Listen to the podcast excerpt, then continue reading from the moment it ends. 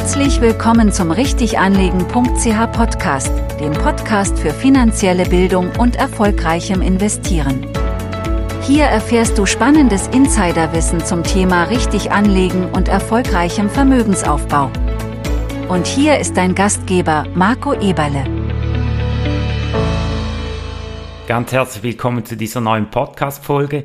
Ich freue mich extrem, dass du heute wieder dabei bist. Und heute haben wir wieder ein sehr spannendes Thema. Und zwar geht es darum, was das eben für Auswirkungen haben kann, wenn du die besten Börsentage verpasst. Und hier lehne ich mich einmal mehr an die Profi-Anleger an oder an die institutionellen Investoren, weil professionelle Anleger, die legen eben ihre Gelder fortlaufend an und werden dies auch zukünftig tun.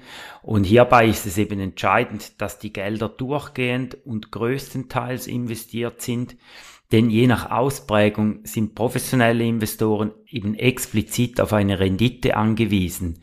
Dies gilt zum Beispiel insbesondere bei Vorsorgeeinrichtungen wie Pensionskassen, aber auch zum Beispiel beim AHV-Fonds in der Schweiz. Und nicht zu investieren bedeutet eben für professionelle Investoren sogenannte Opportunitätskosten in Form von entgangener Renditen oder dies können eben auch negative Realrenditen sein. Dies ist aktuell sehr ausgeprägt, insbesondere auf dem Bankkonto oder bei zum Beispiel kurzfristigen festverzinslichen Anlagen, weil wir dort einfach mit den Zinssätzen nach wie vor unter der Teuerungsrate liegen in der Schweiz und dies dann eben zu negativen Realrenditen führt. Ja, und professionelle Investoren oder man kann auch sagen rationale Anleger, die versuchen eben nicht den richtigen Einstiegszeitpunkt zu finden oder eben sogenanntes Market Timing zu betreiben. Sie investieren nämlich kontinuierlich und viel mehr eben mit einer klaren Strategie. Und wenn wir das mal ein bisschen im Detail anschauen, was es eben bedeutet, wenn man nicht durchgehend investiert ist, dann gibt es hierzu wie immer verschiedene Studien und ich habe mich da mal ein bisschen schlau gemacht und recherchiert und habe da unter anderem eine sehr spannende Untersuchung und ein sogenanntes White Paper von der Firma IG Wealth Management gefunden. Die hat verschiedene Szenarien untersucht. Das ist eine, eine Unternehmung oder eine Wealth Management ähm, Unternehmung in den USA und die haben die annualisierten Renditen vom S&P 500 über die letzten 20 Jahre untersucht.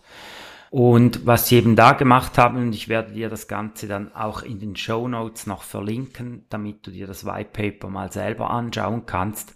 Was sie hier eben gemacht haben, ist, ja, sie haben mal geschaut, was hätte man eben für annualisierte Renditen erwirtschaften können, wenn man im S&P 500 vom Jahre 2000 bis zum Jahre 2020 investiert hätte.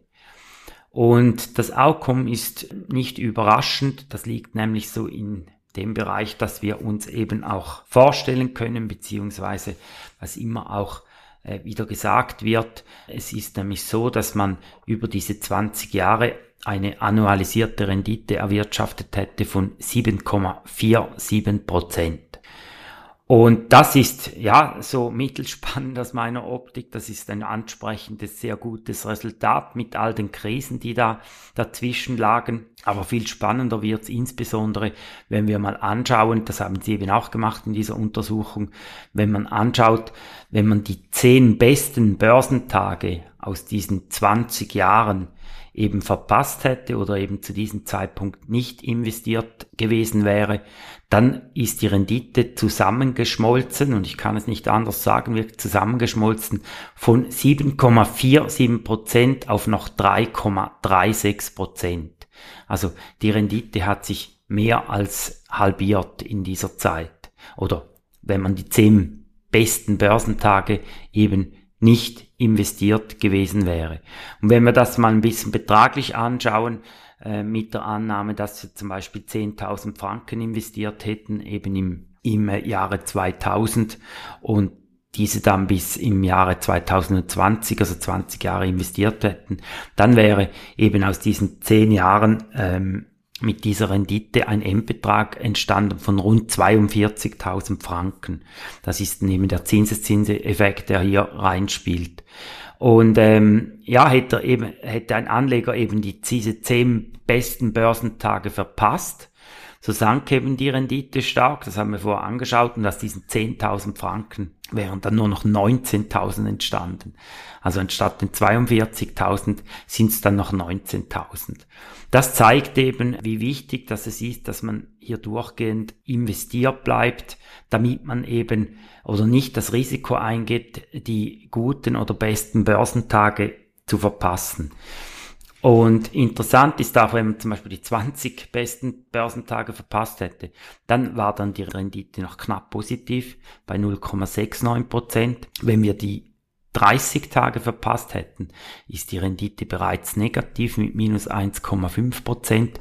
Und wenn wir zum Beispiel die 50 Tage, die besten 50 Tage verpasst hätten an den Finanzmärkten, dann wäre die Rendite deutlich negativ mit minus 5,26 Prozent. Und da gibt es mehrere äh, Studien davon, die eben damit aussagen, dass die langfristige Rendite extrem darunter leiden kann, wenn man sogenanntes Market Timing versucht, wenn man eben versucht, den richtigen Ein- und Ausstiegszeitpunkt am Markt zu bestimmen. Da gibt es zum Beispiel noch eine Studie von der Universität Michigan, die hat auch ein sehr interessanter Schluss daraus gezogen die hat eben in einer Studie herausgefunden, dass 95 Prozent der positiven Rendite im Jahr, also dem, dem Renditebeitrag im Aktienmarkt, dies entsteht an nur drei Handelstagen. Und das ist sehr unwahrscheinlich, dass man eben die besten Anlagetage da treffend voraussehen kann und, und da dann entsprechend getimed investieren äh, möchte. Und erschwerend kommt hier noch dazu, dass die besten Tage oder die besten Börsentage vielfach eben in Marktphasen mit hoher Volatilität und Unsicherheit stattfinden. Ich habe da mal selbst eine Analyse gemacht und so waren es, war es eben so im S&P 500 über diese Zeit waren die besten Handelstage waren zum Beispiel mitten in der Finanzkrise 2008. Da hatten wir zum Beispiel den 13. Oktober 2008. Da ist der Aktienmarkt in einem Tag um 11,58 Prozent gestiegen. Ich kann mich da an diesen speziellen Tage auch noch erinnern. Zum Beispiel der 28. Oktober 2008, da ist der Aktienmarkt in einem Tag plus 10,79 Prozent gestiegen, also über 10% an einem Tag. Oder eher kurzfristig oder kürzlich zum Beispiel die Corona-Pandemie am 24. März 2020 ist zum Beispiel der S&P 500 um 9,4% gestiegen und am 13. März gleichen Jahres 2020 um 9,3%. Wie du siehst, ja, die besten Börsentage, die kommen eben meist nach großen Rückschlägen an den Märkten zustande, sind so die sogenannten Rebound-Effekte. Und als Fazit daraus möchte ich dir in dieser Folge äh, insbesondere das mitgeben, ja, den Markt zu timen, respektive eine mögliche Veränderung vorauszusagen, macht eben insbesondere für Privatanleger wenig Sinn. Viel wichtiger als Market Timing ist eine gute Anlagestrategie zu haben und insbesondere durchgehend investiert zu bleiben. Also so das sogenannte Buy and Hold Prinzip hier. Das so zu diesem Thema. Wie du siehst, bleib investiert, bleib dabei, dann verpasst du eben die besten Handelstage nicht. Dann hast du eben eine Rendite, die der Markt dir vorgibt, die irgendwo im Bereich zwischen 6 und 8 Prozent liegen im Normalfall bei Aktien langfristig. Ja, und wenn du eben mehr dazu wissen möchtest, wie man eine maßgeschneiderte Anlagestrategie zum Beispiel erstellt oder wie man eben auch in turbulenten Marktphasen durchgehend investiert bleiben kann, ja, dann trage dich auf unsere Warteliste ein für die Akademie. Dort gehen wir äh, genau darauf ein, wie ich bin aktuell wirklich voll mit der Produktion beschäftigt.